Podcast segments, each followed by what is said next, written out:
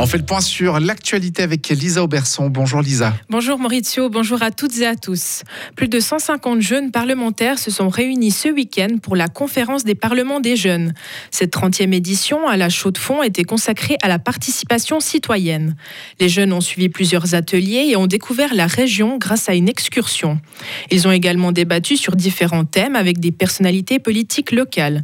Ce week-end leur a permis de faire connaissance et d'échanger leurs idées. Les scientifiques du CERN à Genève veulent étendre la portée de la radiothérapie. Cette méthode pourrait atteindre les cellules cancéreuses les plus profondes. Cette découverte provoquerait aussi moins de dommages au corps car le rayonnement serait réduit. Quelques centaines de millisecondes contre quelques minutes aujourd'hui.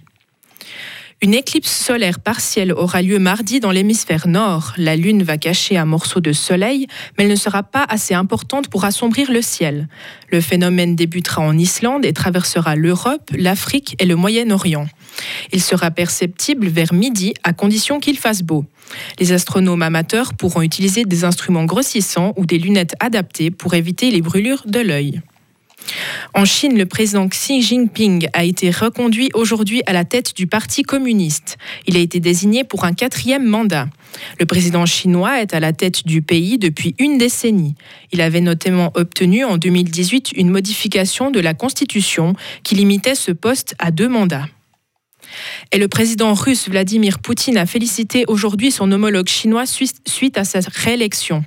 Vladimir Poutine espère poursuivre la coopération stratégique entre leurs États. Il souhaite également renforcer les liens entre les deux pays. La Finlande érige une barrière à sa frontière avec la Russie. Le pays veut se protéger des afflux migratoires suite au conflit en Ukraine. Les gardes frontières finlandais évoquent aussi des zones d'entrée dans le pays plus petites et plus faciles à gérer. Le projet sera installé sur 10 à 20% de la frontière et va coûter plusieurs centaines de millions d'euros. Plusieurs pays européens demandent une enquête impartiale sur des drones kamikazes iraniens. Ils ont adressé leur requête hier à l'ONU. L'Iran est accusé depuis plusieurs jours par les, Occidentaux de fournir des drones à la Russie. L'Union européenne dit disposer de suffisamment de preuves. Les deux pays rejettent ces accusations et nient avoir un accord sur cet armement. L'Iran s'expose à de graves sanctions. Au Soudan, des affrontements entre tribus ont fait plus de 200 morts cette semaine. Ces, ces violences font suite au problème d'accessibilité des terres. Certaines tribus ne peuvent pas posséder de terres alors que l'agriculture est le gagne-pain de près de la moitié de la population. Il y a près d'un an, le gouvernement a été renversé par un coup d'État. Depuis, les violences de ce genre n'ont fait que de se multiplier. Et en sport, en hockey sur glace, Fribourg-Gotteron s'est imposé hier soir à la BCF Arena.